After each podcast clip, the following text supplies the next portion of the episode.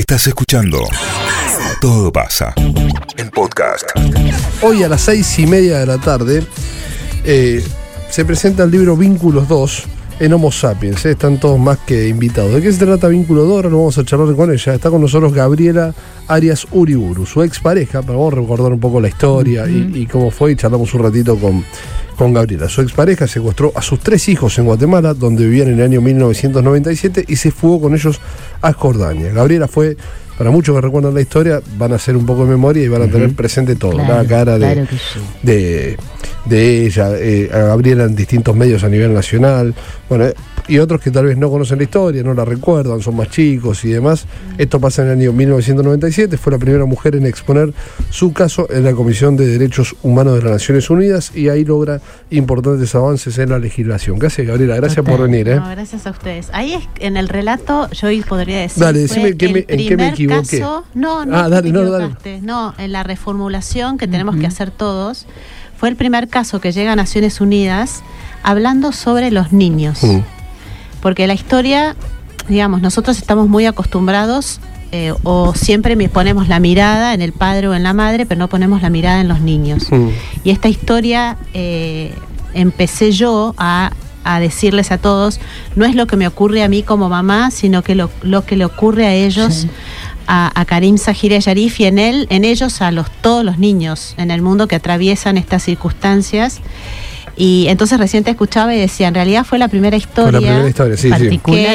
Que, un cambio de que llega a paradigma. Naciones Unidas eh, poniendo este nuevo paradigma, ¿no? Mirar a los Total. niños. Te, te- te- voy al año 97 eh, para, para contar la historia, ¿no? Digo, eh, Mm. vos estabas con tu, con tu expareja y tus tres hijos en Guatemala vivían. Sí, vivíamos en Guatemala, que fue donde nos conocimos. Y, y bueno, cuando llegó, estábamos eh, atravesando eh, una crisis bastante profunda, decidimos separarnos y ahí es donde Imad desaparece con nuestros tres hijos. Él se lleva a los tres chicos de Guatemala Sí, de Guatemala. y se los lleva a, Jor- y se los lleva en a realidad, Jordania. O sea, después de vos- los tres meses supimos que estaban en Jordania. te pregunto, vo- voy al, al día a día. Vos llegaste a tu casa y tus chicos ya no estaban, se Sí. habían ido, no, Sí. no sabían más, ya no vivían más juntos. ¿Cómo es ese Eh, momento? Ya no vivíamos más juntos, estábamos en un proceso de divorcio y el día que el juez nos pone en protección a mí, y a los chicos eh, del en el juzgado y Matt desaparece. Yo creo que a él... le- Y, y le- Matt es tu expareja. Sí, sí, sí. Él, a él en ese momento le genera toda una...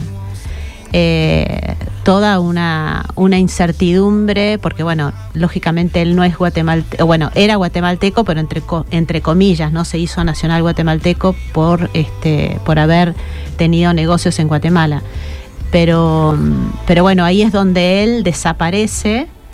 eh, y bueno, y no supimos más de ellos hasta los tres meses que eh, el gobierno argentino, por un pedido mío personal, empezamos a buscarlos y en un viaje que hace mi padre a Jordania descubren que estaban en que Jordania. estaban ahí.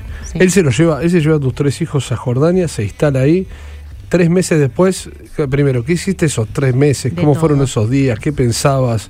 Eh, ¿Qué pasó por tu cabeza todo ese momen- en ese momento? Bueno, fue literalmente un infierno, completamente. ¿Cuántos años tenían los chicos ahí? Un año y ocho meses el más chico. Después eh, Sahira tenía, iba a cumplir cuatro años y Karim tenía cinco años. Chiquito. No, bebés, sí, bebés. Eh, bueno, fue para mí fue entrar en mi noche oscura del alma. Eh, lo que te pasa ahí te pasa de todo. No sabes si morir, si te vas a morir. Este, pensás literalmente, yo pensé en el suicidio varias veces. Eh, pero bueno, yo lo hablo así porque yo, digamos, soy una, una mujer o una, un ser humano, más que por el tema de género, eh, que, que te- soy, eh, afronto la realidad tal cual es, ¿no? Y, y a partir de esa realidad no, no dejo que nada me, me anestesie, ni, ni entro en una anestesia, Claro. sino que, bueno, afronto lo que hay Lo que que toca. Eh, me puedo caer un rato, que me, me pasó, me pasó muchas veces, y decir, bueno, que me tengo que levantar y tengo que hacer algo, ¿no? Eh, lógicamente que en, en esa noche oscura del alma eh, no, te, no sabes todavía el para qué, porque toda situación en tu vida viene con un para qué, toda situación. yo puedo quedarme atrapado en el porqué o puedo quedarme atrapado en la circunstancia o en la tragedia Mm. o a través de esa tragedia em- in- inicio todo un camino que fue el que eh, yo sentí eh, impulsada, ¿no? Lo- Los chicos ahí, vos decías, tenían un año y ocho meses, eh, cuatro y cinco cuando tu expareja se los lleva a vivir a Jordania. Sí, él, sí. Entras en, este, en esta situación, to- to- todas estas cuestiones de... Entramos todos, todos, todos, todos, todos, Entramos ellos también y, el eso, padre también. Y el padre también. Cada pa- tu, uno- papá se va a Jordania Mi padre se va a Jordania. y ahí los encuentra. Ahí en realidad le dicen, le llega a él una, una noticia de, de la nieta del cónsul, así, muy, viste como te tiene, Sí, te sí. llega. El cónsul de Guatemala le dice, mira, mi nieta habla de tres niños que hablan español en el colegio. Mm, Y entonces le dijo, ahí están, son ellos tres, ¿no? ellos. Eh, papá se tuvo que volver porque eh, en ese momento la familia sintió que los, o sea, los escondió, los sacaron a los chicos del colegio, los escondieron porque tenían miedo de que nosotros llegáramos con un, en el momento que supiéramos que estaban ahí, que entráramos con un comando a, a contrasecuestrarlos, que es la forma en que eh, es, a veces en estas historias los padres deciden recuperar a sus hijos, ¿no? Me acuerdo el momento que vos, eh, o sea, que después venía el otro problema que era entrar a Jordania. Me, me acuerdo de eso, era un conflicto para, Claro, para era- vos. ¿Qué, era un qué pasaba en ese momento si vos querías ir a ver a tus hijos? No, yo no podía entrar. No podías entrar. ¿Por No, qué? Por la ley musulmana. Digamos, yo, nosotros, yo estaba casada, cuando yo decidí casarme, o nos, Imad me dijo de casarnos, yo dije, bueno, yo ya estaba embarazada de Karim y yo decidí hacerlo para que fueran reconocidos en el, en el Islam nuestros hijos y se, fuera reconocido nuestro matrimonio. Eso hizo lo que mucha gente no, al no saber de la ley musulmana, este, ¿no? abogados importantes de Argentina decían, ese es un error que cometió Gabriel, y yo decía, no. Eh, en realidad esto hizo que Jordania me reconociera a mí como mamá, pero al ser yo una mujer extranjera no tenía la posibilidad de entrar eh, libremente a Jordania, habitar libremente en Jordania. Al, al estar casada necesito del permiso de la De- de familia. la familia, claro. Exacto. Entonces, bueno, tuvimos que estudiar para no eh, generar más conflicto, Claro.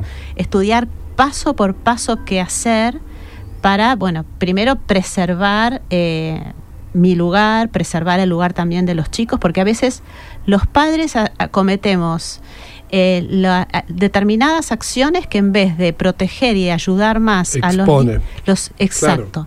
Y esa exposición en el niño genera muchísima más violencia del, del, del papá que está, digamos, conviviendo con ese hijo. Entonces hay que tener mucho cuidado Mm. cuando, viste, los abogados dicen "Inter- interponé tal cosa. O, que- o sea, interpones en la causa algo más, pero vos no sabés si eso le va a hacer perjuicio al niño que está, digamos, en medio de esta batalla legal. Mm. Así que yo fui como midiendo cada cosa, ta- ta- tratando de que no se les pusiera más, eh, más dolor y más, dolor, sufrimiento, más a, los sufrimiento a chicos. los chicos. ¿Y, y cu- hasta acá cuántos meses ya llevaba? Porque hablábamos de tres, Meses, o sea, estamos hablando de tres, tres meses. tres meses a que tu papá viaja y los, Sí. ve, los ve que estaban en Jordania. Sí. ¿Y hasta cuánto Él tiempo? no llega a verlos. No llega a verlo. ¿Cuánto No. tiempo demoraste en volver a ver a tus Un tres año. hijos? En Jordania. Sí. ¿Y en qué condiciones? Bueno, a- acá hay algo muy importante. Eh, digamos, había una lucha legal y ya había entrado Argentina en una lucha de Estado a Estado, ¿no? O sea, a empezar a hablar con Jordania. Y yo lo que le pedí a Argentina, que esto fue lo que nos salvó a nosotros como familia. Eh, yo decía, más allá de la cuestión legal y de que lo que vaya a decidir el juez de Jordania y lo que esté decidiendo el juez de Guatemala y lo que decidan las Naciones Unidas y cómo vaya el lobby diplomático y político entre una nación y la otra, acá hay tres niños que necesitan volver a ver a su mamá. Yo necesito volver a ver a mis hijos. Entonces yo no esperé que esto para mí, por eso yo, yo soy una, digamos, por eso, digamos, después hice los talleres de encuentro y sanación, porque es ir al encuentro, ¿no? Ujú. ¿Qué es lo que nos produce ir al encuentro? Porque a veces los padres dejan estas decisiones en manos del juez. Cuando el juez me diga, me dé las visitas, yo puedo visitar a mi hijo. No, eso no es una decisión del juez, eso es una decisión tuya. Mm. Ahora, ¿cómo vos llevas a cabo ese encuentro? Más allá de lo que pase a nivel derecho. Entonces, eh, por supuesto que en- O sea, si metí si vos una esperabas cuña al de juez, estado. Si vos esperabas al juez, no, no los lo- veía, no los nunca, veía más. nunca más a tus hijos. La verdad es que no nos Sí, veíamos sí. nunca más. Sí. Esto es así de cierto. Es así de cierto. No nos veíamos más. ¿Y qué te va a decir el hijo ya crecido? Y mamá, ¿qué pasó? Y bueno, ¿Qué el juez, pasó? estuve esperando que el juez No, no.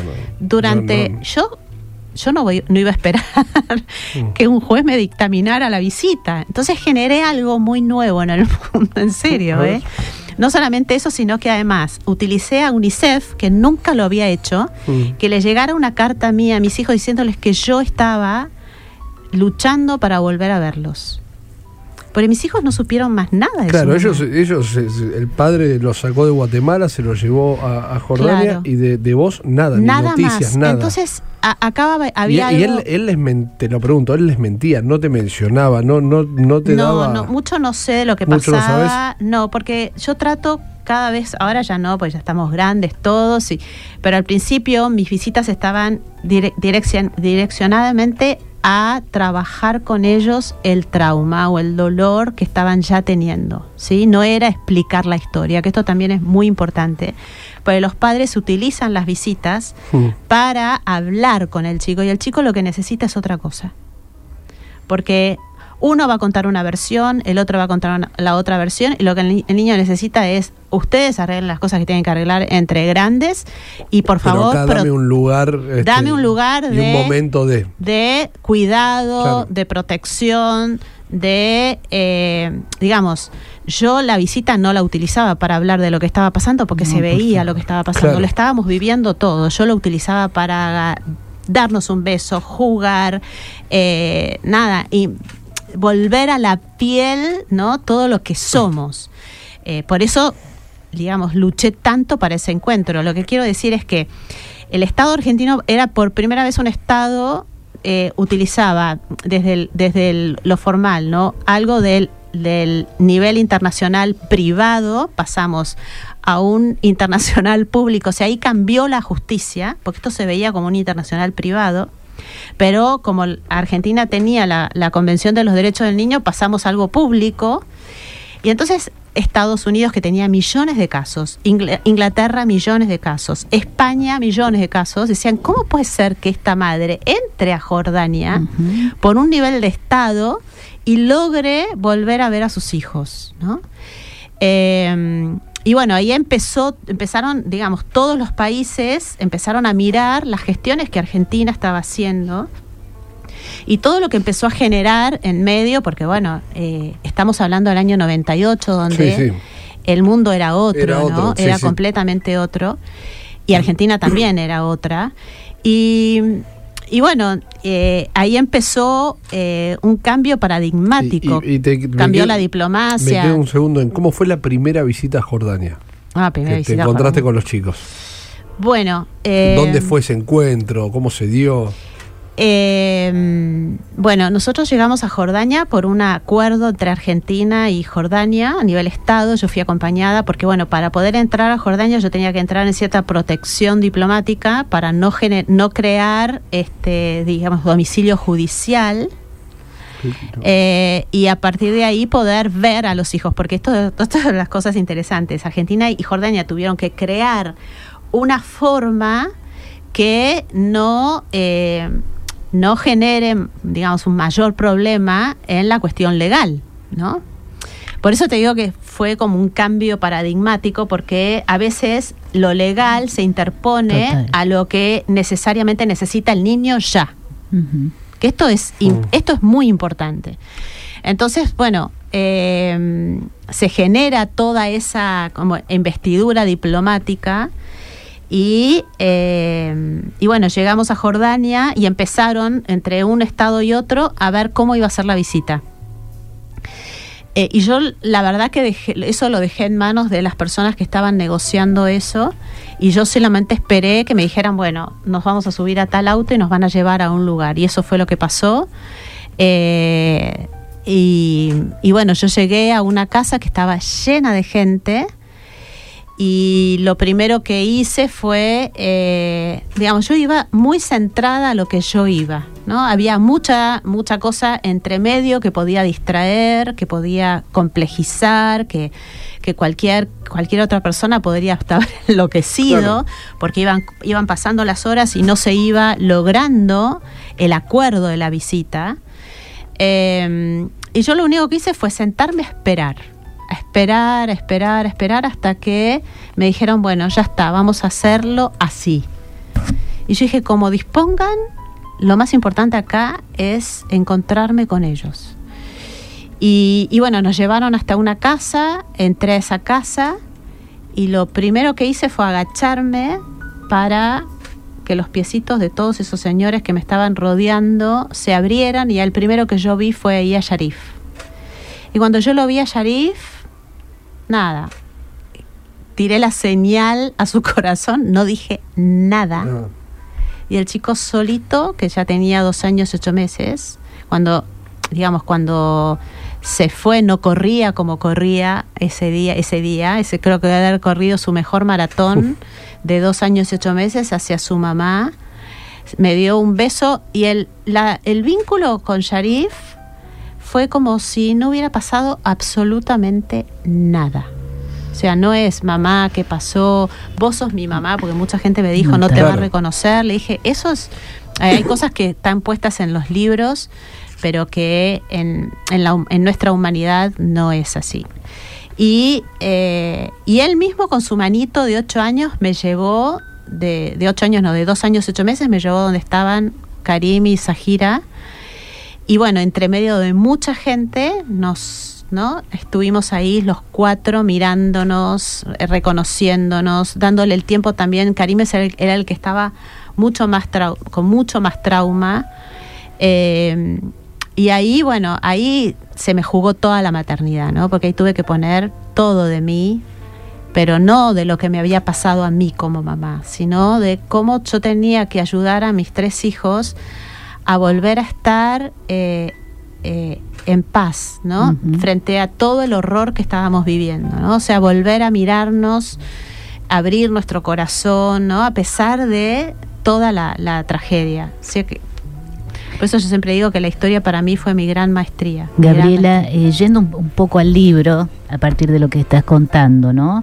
Eh, y esa referencia sublime que haces aquel poema de San Juan de la Cruz, que es uno de mis favoritos, junto con Garcilaso de la Vega, la, la noche oscura del alma, ¿no? Ese, ese momento, esa noche oscura del alma, donde vos caes y comenzás este camino de autoconocimiento para poder estar plantada y contarnos esto de esta manera hoy. Eh, vos decís que las em, eh, los vínculos son de naturaleza espiritual y las relaciones de naturaleza material. Sí. ¿Qué quiere decir bien esto? E- esos vínculos, está- por ejemplo, con tu hijo más chico, estaba en el momento... Lo que pasa es que en el momento que ellos desaparecieron, eh, todo el universo que me rodeaba empezó a hablar de, de ellos.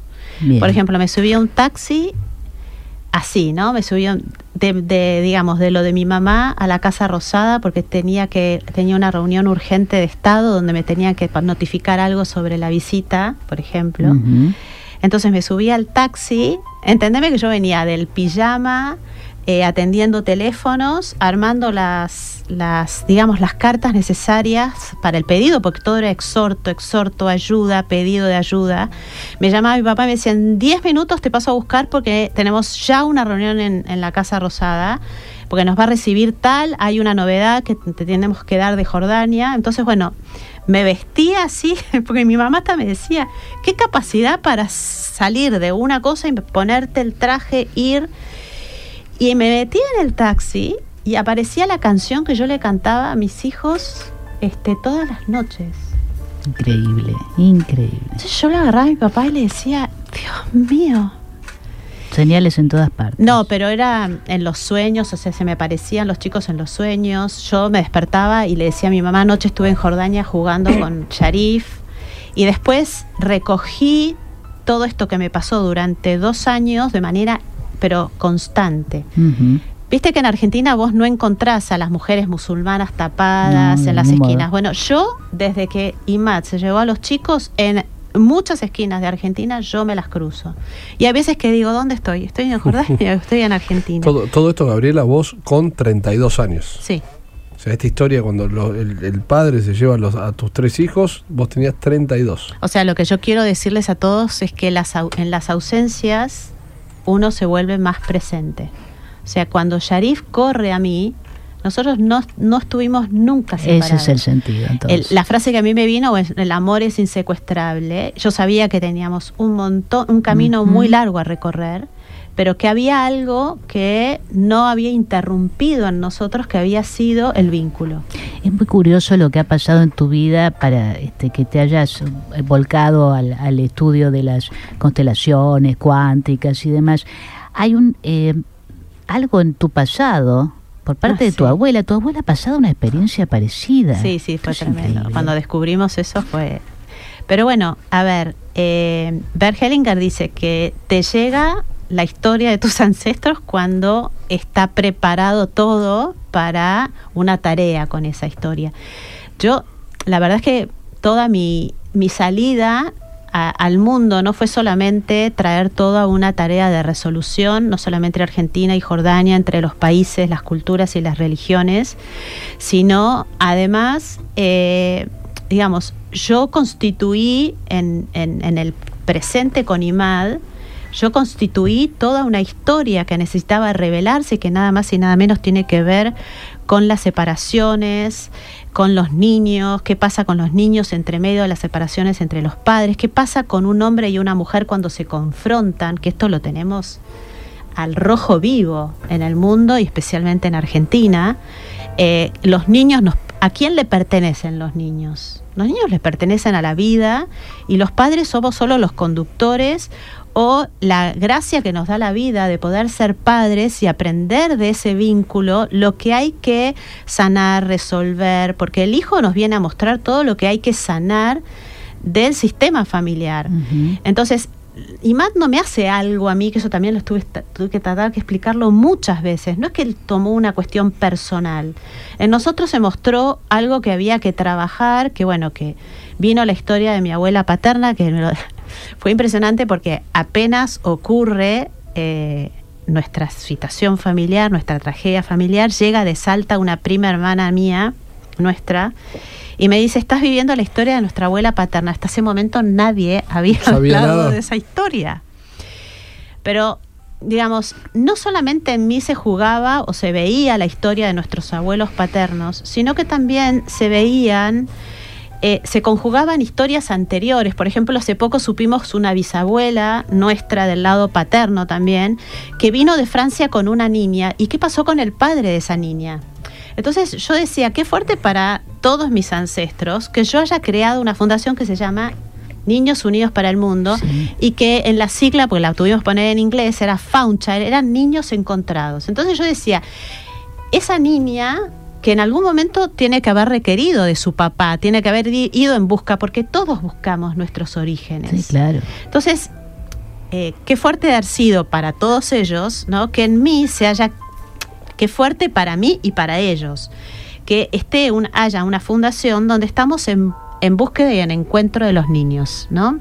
Y de sus orígenes. O sea, yo siento un- una gran, eh, en cierta manera, bendición de todas las historias que vienen detrás porque son las que también me hicieron posible la posibilidad de hacer todo lo que se hizo a través de la historia. O sea, no soy solamente yo.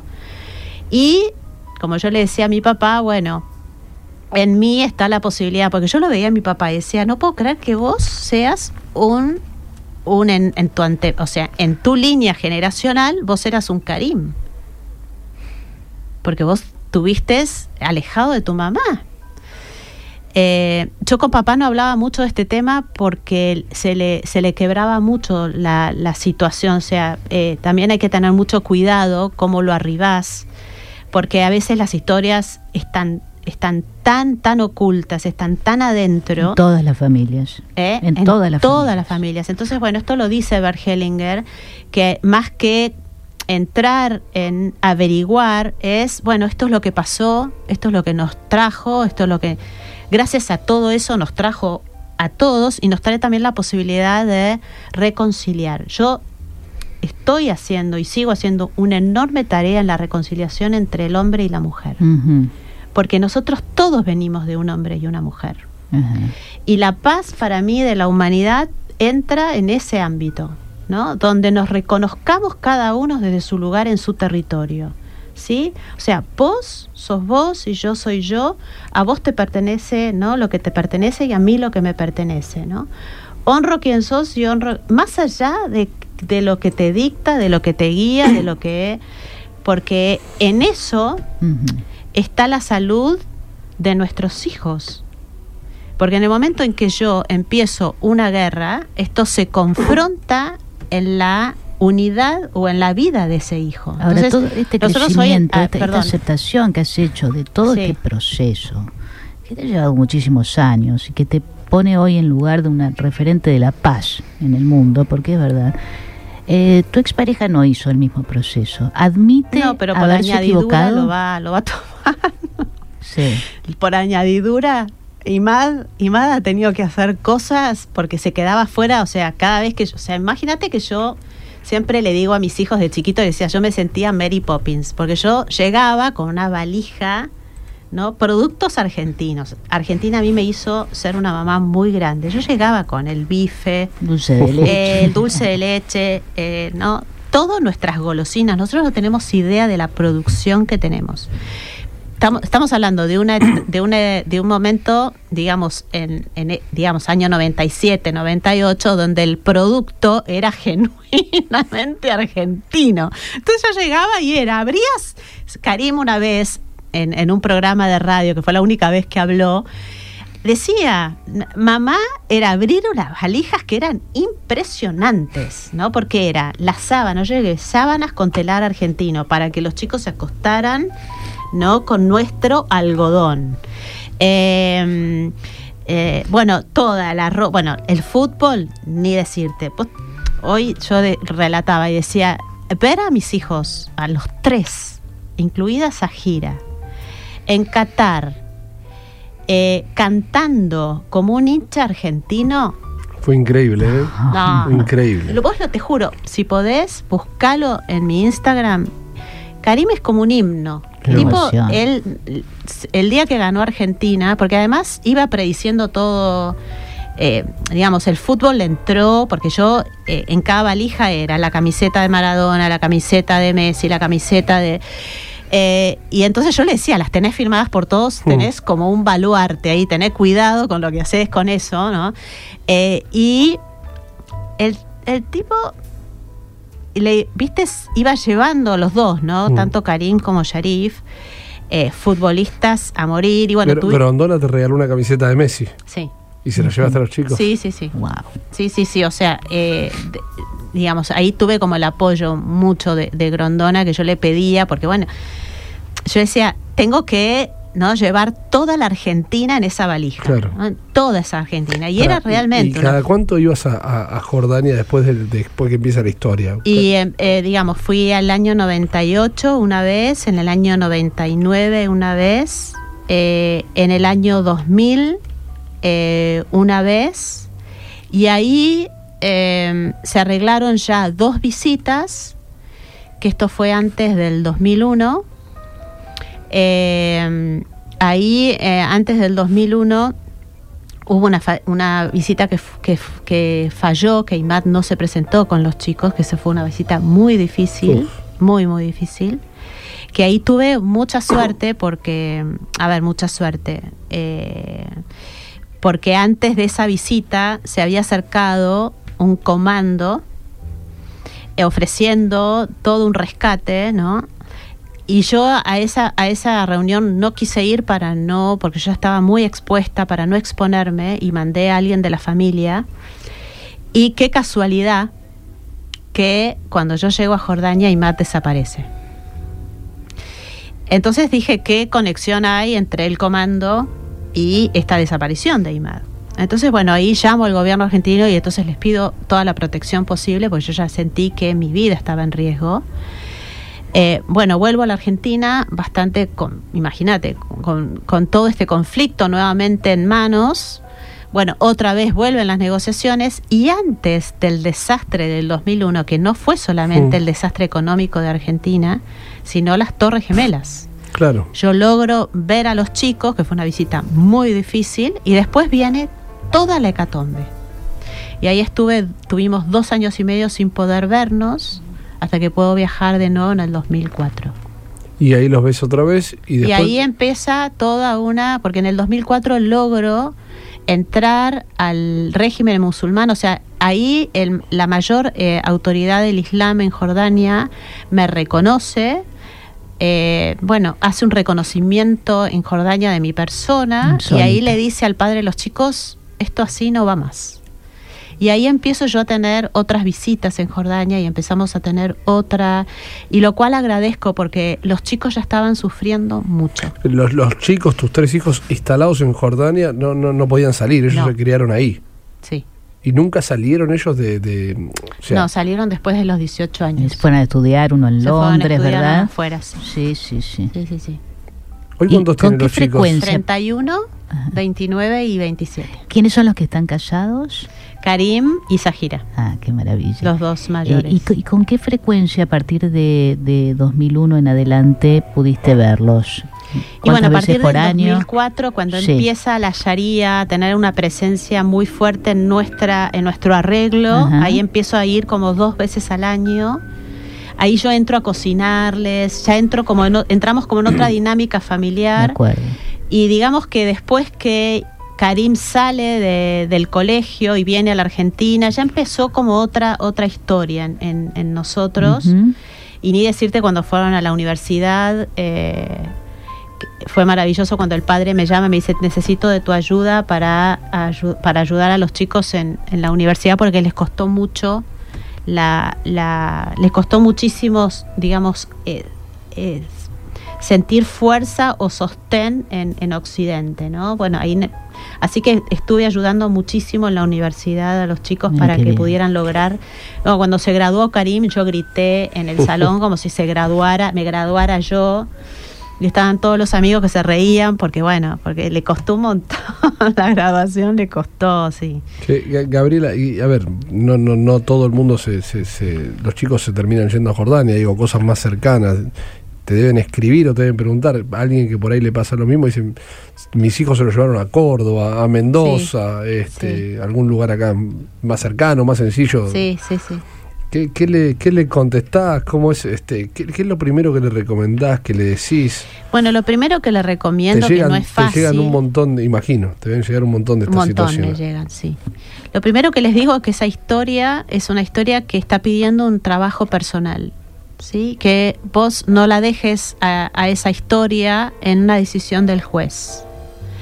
Que lo primero que tenés que hacer es eh, algo no fácil para ningún, para todo papá, es poner un paso al costado y empezar a hacer un trabajo que eh, ponga en superioridad a los hijos. ¿sí? Y que trates de no entrar. Por ejemplo, el otro día me escribió una mujer que dijo, él me sacó a los hijos, entonces le dije, bueno, de- debajo de ese, esa acción hay mucho dolor.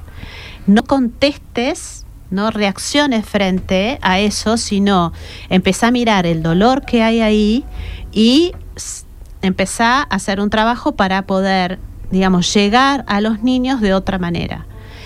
Eh, es muy común en estas historias que tanto mamá, tanto el padre como la madre queden totalmente victimizados y a través de la víctima eh, le generan a un niño, al niño muchísima más, este, muchísimo más trauma, muchísimo más trauma. Entonces, mi tarea es, yo les digo, yo no te voy a hacer la recomendación judicial, yo lo que te pido es que empieces a hacer un trabajo personal, que esto le va a dar de beneficio profundo a- al chico en el futuro, porque va a decir, bueno, este, bueno, va a ser el futuro de ese chico, ¿no? Eh, pero bueno, hay gente que no está disponible para eso, está más disponible para la, la pelea, la pelea o este, intestina Claro. eh, de eh, y bueno y ahí nos llevamos a los chicos, ¿eh? nos Hmm. llevamos a los chicos. Gabriela, También pensemos sí. eh, las sociedades que tenemos hoy. Hoy tenemos adolescentes, eh, niños, eh, niños y jóvenes adolescentes que están con mucha, mucho problema con la autoridad, que tienen muchísimos problemas en eh, entrar en las, o sea, tener un lugar de fuerza en la sociedad. Están con muchísimos problemas de identidad y bueno, y la droga y el alcohol son, desde lo sistémico, hablan de mucho desprecio, mucho desprecio. Y si vos tenés en casa una mujer que desprecia a ese hombre o ese hombre que desprecia a esa mujer, lo que va a hacer ese hijo es convertirse en un despreciable, en un hijo despreciable, porque va a, va a pedir, ¿no? Desde ese desprecio, desde ese dolor enorme que carga, que por favor en algún momento ese papá y esa mamá resuelvan. Porque yo, o sea, vos fíjate, vos sos tu mamá y tu papá, te dieron la vida a ellos. Y hay una parte de esa, de esa, de esa sangre que desprecia a la otra. ¿Y vos tenés ganas de vivir? ¿Qué ganas tenés de vivir si hay una parte tuya que desprecia la vida de esa otra persona? Mejor no, lo, mejor no hubiera aparecido en mi vida, por ejemplo. Si ese hombre no hubiera aparecido en tu vida o esa mujer no hubiera aparecido en mi vida, no hubiera nacido ese hijo. Entonces, a mí siempre me decían, ¿no? Este, bueno, eh, ¿por qué te casaste, no? Pero hubo una cosa maravillosa de esa gira a sus 15 años que me la llevo para toda la vida. Esa gira tiene como esas cosas que es- yo creo que no se, no, se, no se da cuenta de la sabiduría que tiene ella dentro. Y me dijo, mamá, tu acto de mayor coraje fue haberte casado con papá. Porque si no te casabas con él, yo no existía. Claro. Y yo dije, chau, valió todo la pena. Claro. ¿Entendés? Porque eh, ¿Me, me entendés? Total. Me lo- no me lo dijo Total, en el no, momento. no, No, no. me lo dijo en un momento de. Eh, de valorando, valorando. Claro. la no, valorando Claro. su vida.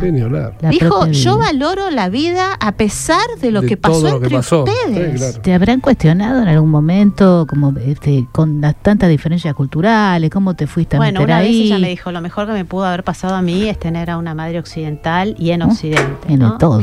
Este, entonces ella me decía, mamá, vos seguí ahí, que a mí me impulsa a, digamos, a otra, a otro modus operandi. Hay que ver cómo Sajira sigue, digamos, Uniendo dos mundos. claro, sigue uniendo dos mundos sin restar uno del otro. Que esto es otra de las tareas súper fuerte que tenemos todos. Y no la tenemos solo entre Oriente y Occidente, la tenemos acá en En- Argentina. todo ¿eh? el tiempo, en la misma calle. Dame sí. llamados para, para Gabriela. Qué loco, ¿no? Porque yo la escucho a ella hablar y, y cómo se posiciona en el lugar de los chicos y lo escucho a Nacho y en realidad yo pienso igual que Nacho, me, nace como primera reacción eh, el tratar de, de- averiguar qué pasó, por qué pasó, por qué el padre hizo esto, güey. y ella está solamente enfocada en la salud mental y afectiva de, lo- los hijos y, es muy difícil ponerse en esa postura. Realmente la admiro porque eh, uno no deja que a veces la bronca lo tapa. Mm. Y sí. Seguro. Bueno, pero para eso están tus libros también, ¿eh? que son muy interesantes. total. Para, mis hijos fueron a mí mi guía completa y también le tengo que agradecer a mis padres. mis padres. Mis padres tuvieron el divorcio más complejo que no es solo el mío, ¿no? Muchos hemos, te- hemos pasado por el divorcio de nuestros papás. Y cuando se divorciaron, que fue tremendo, porque el divorcio duró, no sé, 40 años, me entregaron el manual, ¿no? De lo que venía para mí. Entonces, cuando yo vivo la historia con Imad, yo ya tenía los manuales de mis padres, que es no hagas lo que estamos haciendo nosotros con los hijos. Entonces en mí se junta la hija de Juancho y Manena con la madre de Karim Sahir Yarif. Yo siempre dije, la que me pasó mí toda la fuerza de lo que yo tenía que hacer es esa hija que estuvo en un divorcio muy complejo con sus padres, que la verdad no la pasamos nada bien, pero papá no se había ido ni a Oriente, ni mamá, no, era en Argentina. Y entonces eh, ahí fue, ahí yo creo que se me unieron ¿no? Los dos roles fundamentales para poder hacer lo que hice este, por los chicos. Eh, y bueno, y, algo muy importante, ¿no? cuando vos estás en una situación este, de dolor, primero cuando vos est- estás divorciando o estás en un- una crisis matrimonial, entras en un duelo y esto hay que reconocerlo, ¿no? Hay una muerte y es lo que nos cuesta muchísimo a mirarnos porque nos estamos dolidos, estamos heridos, ¿no? Y reconocer que hay un duelo y que en ese duelo pasan muchas cosas, ¿sí? Entonces, esto hay que decirlo.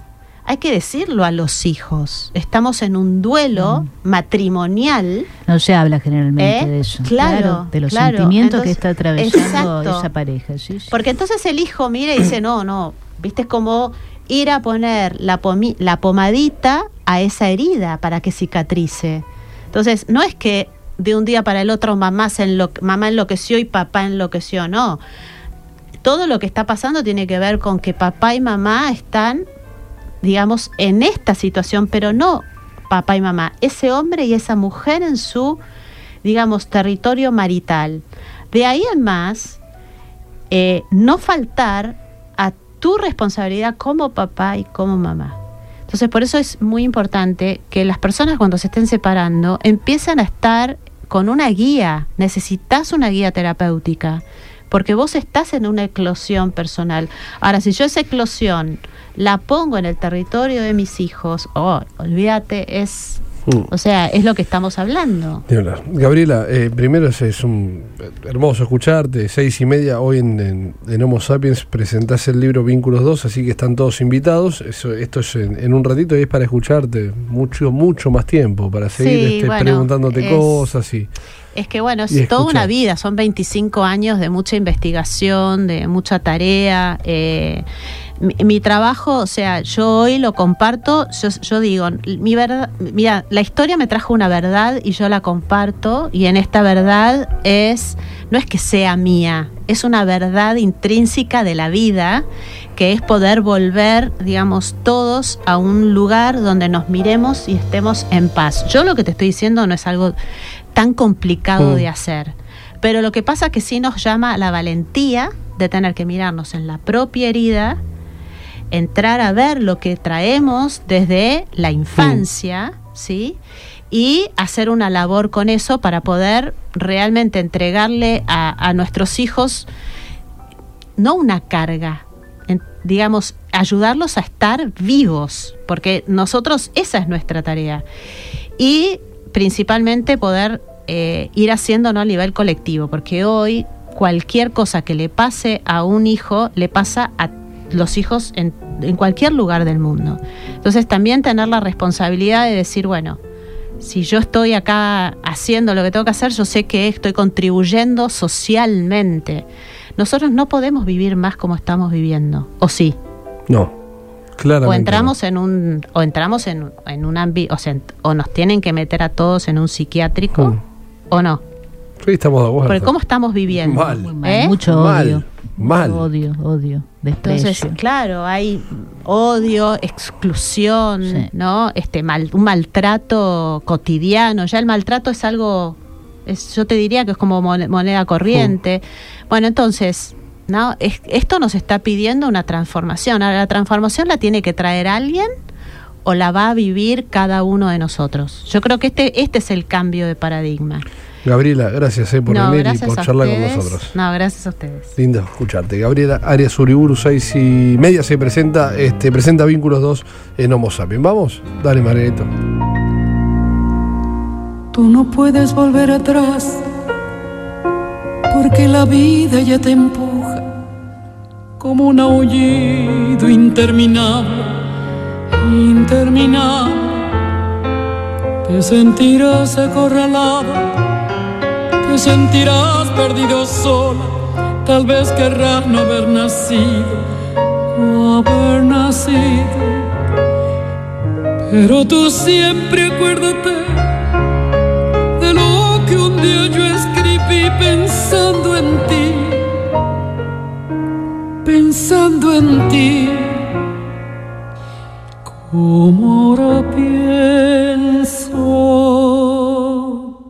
Estás escuchando Todo pasa en Boeing 973.